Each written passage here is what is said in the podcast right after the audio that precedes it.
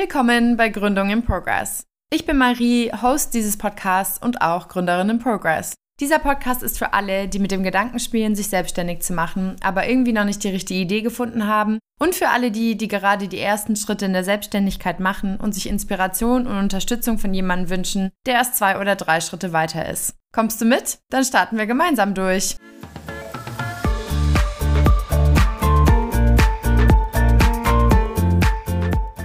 Hallo zusammen und herzlich willkommen zu einer neuen Folge Gründung in Progress.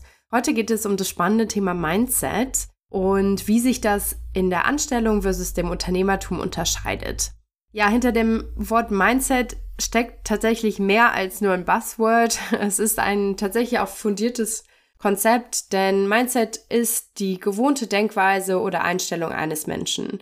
Unser Mindset, du hast eins, ich habe eins, jeder hat eigentlich eins, ist verantwortlich dafür, wie wir in bestimmten Situationen reagieren. Also gerade wenn natürlich was Negatives passiert, ja, wie gehst du damit um? Ist dann für dich der Tag gelaufen? Äh, siehst du das Schlechteste in allen Situationen? Ist das Glas halb voll oder eher halb leer?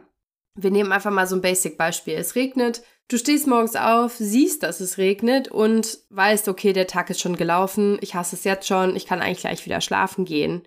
Oder aber du stehst morgens auf, siehst, dass es regnet, und machst halt trotzdem normal mit deinem Tag weiter und lässt sich überraschen, was er so für dich bereithält. Das ist zwar super basic, aber zeigt dir so ein bisschen den Unterschied in zwei verschiedenen Mindsets.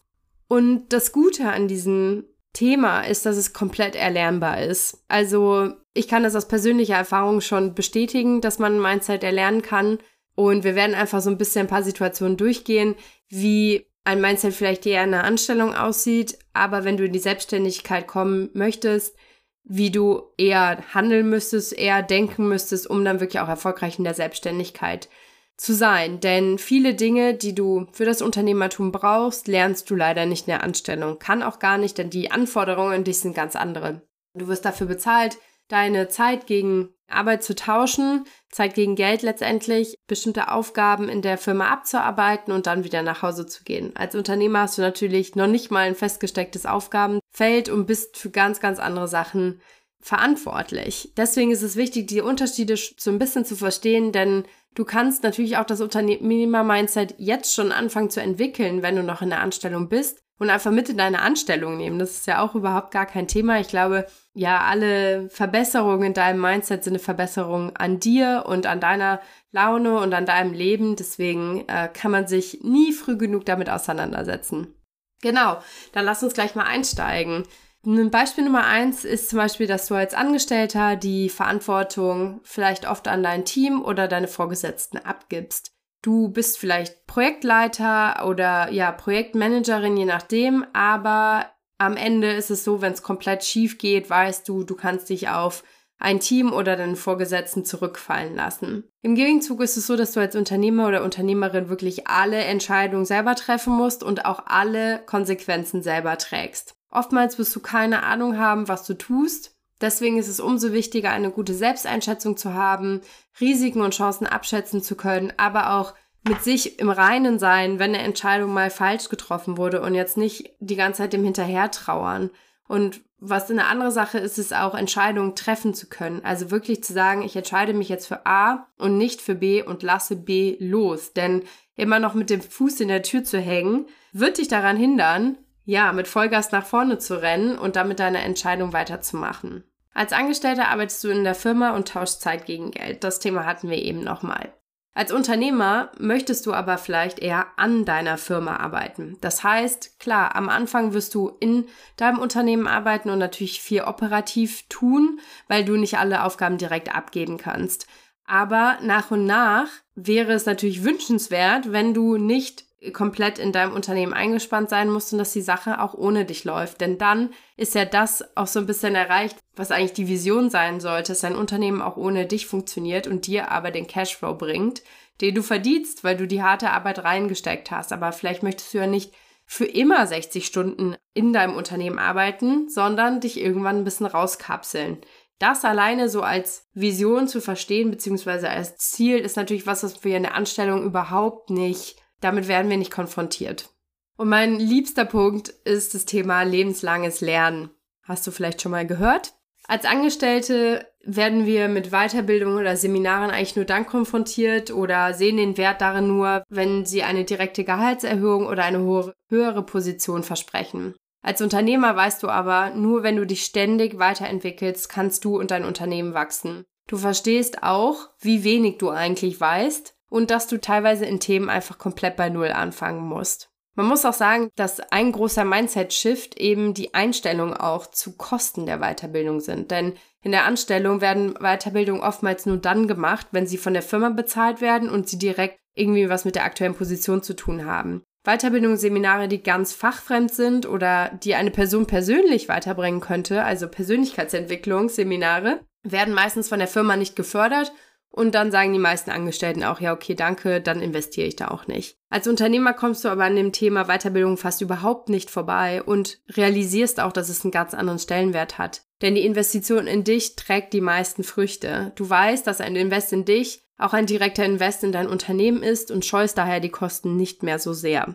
Ich muss sagen, das ist so ein Thema, ich verstehe die Wichtigkeit total an Weiterbildung, aber wo ich auch selber immer noch so ein bisschen dran zu kämpfen habe. Ich verstehe total, was der Return on Investment sozusagen ist von einem Coaching, von einer Weiterbildung etc.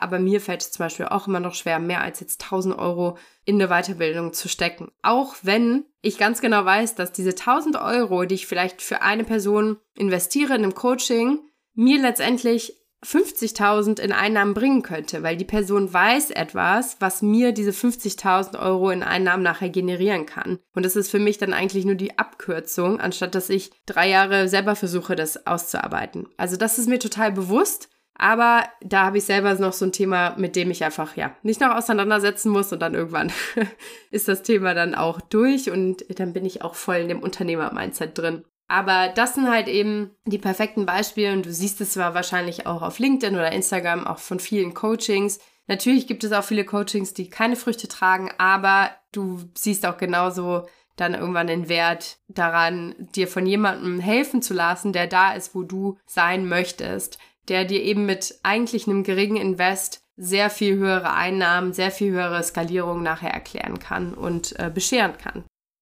Ja, das Thema Möglichkeiten sehen. Wir leben in einer Welt von Realisten. Oftmals höre ich, höre ich noch meine Kollegen von früher in meinem Ohr, nee, das geht nicht, das kriegen wir nicht hin. Nö, ist nicht möglich, auf gar keinen Fall. Aber im Unternehmertum kommst du damit nicht durch. Anstatt zu fragen, ist das möglich und eine Ja-Nein-Antwort zu erhalten, muss der Unternehmer oder die Unternehmerin eher fragen, wie kann ich das möglich machen? Denn nur so denkst du in Lösungen und nicht in Problemen. Denn wenn du jedes Mal aufgeben würdest, weil etwas in deinem Weg lag und jemand gesagt hat, das geht nicht, dann wird dein Unternehmen leider kaum fruchten. Dann hätten wir auch kein Apple und auch kein Amazon und so weiter. Ja, und das nächste Thema ist mit Veränderungen leben. Während in vielen Stellen und Firmen ja Innovation und Änderungen vielleicht nicht so oft an der Tagesordnung stehen, ist wirklich jeder Tag im Unternehmertum neu und anders. Neues ist gut und muss von dir auch als solches gesehen werden. Du musst dich nämlich ständig anpassen, an den Markt angleichen, bei der Konkurrenz schauen, von deinen Kundinnen lernen. Und das ist gut so, aber das musst du erstmal als solches sehen. Denn in der Anstellung ist es vielleicht so, dass sich über drei Jahre nicht so viel verändert hat, du dich auch persönlich nicht so viel verändern musstest. Und das ist jetzt natürlich im Unternehmertum ganz anders. Der siebte Teil ist so ein bisschen das Thema über den Tellerrand schauen. Denn in der Anstellung weißt du ganz genau, was deine Aufgaben sind und bis wohin du was wirklich machen musst.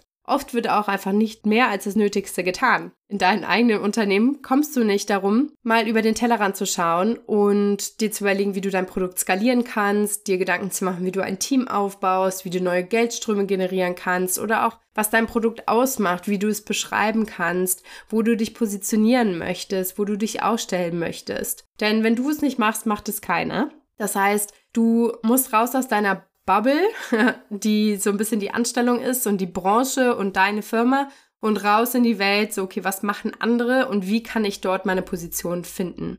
Und last but not least ist das Thema Hilfe annehmen. Als Angestellte oder Angestellter kennst du dich irgendwann aus. Du bist Experte auf deinem Gebiet, du wirst von Abteilung, Kollegen, Vorgesetzten so gesehen. Doch als Unternehmer oder Unternehmerin kannst du nicht alles wissen. Daher muss es für dich normal werden, nach Hilfe zu fragen, Menschen hinzuzuziehen und Experten zu bezahlen, die dich und dein Unternehmen weiterbringen werden.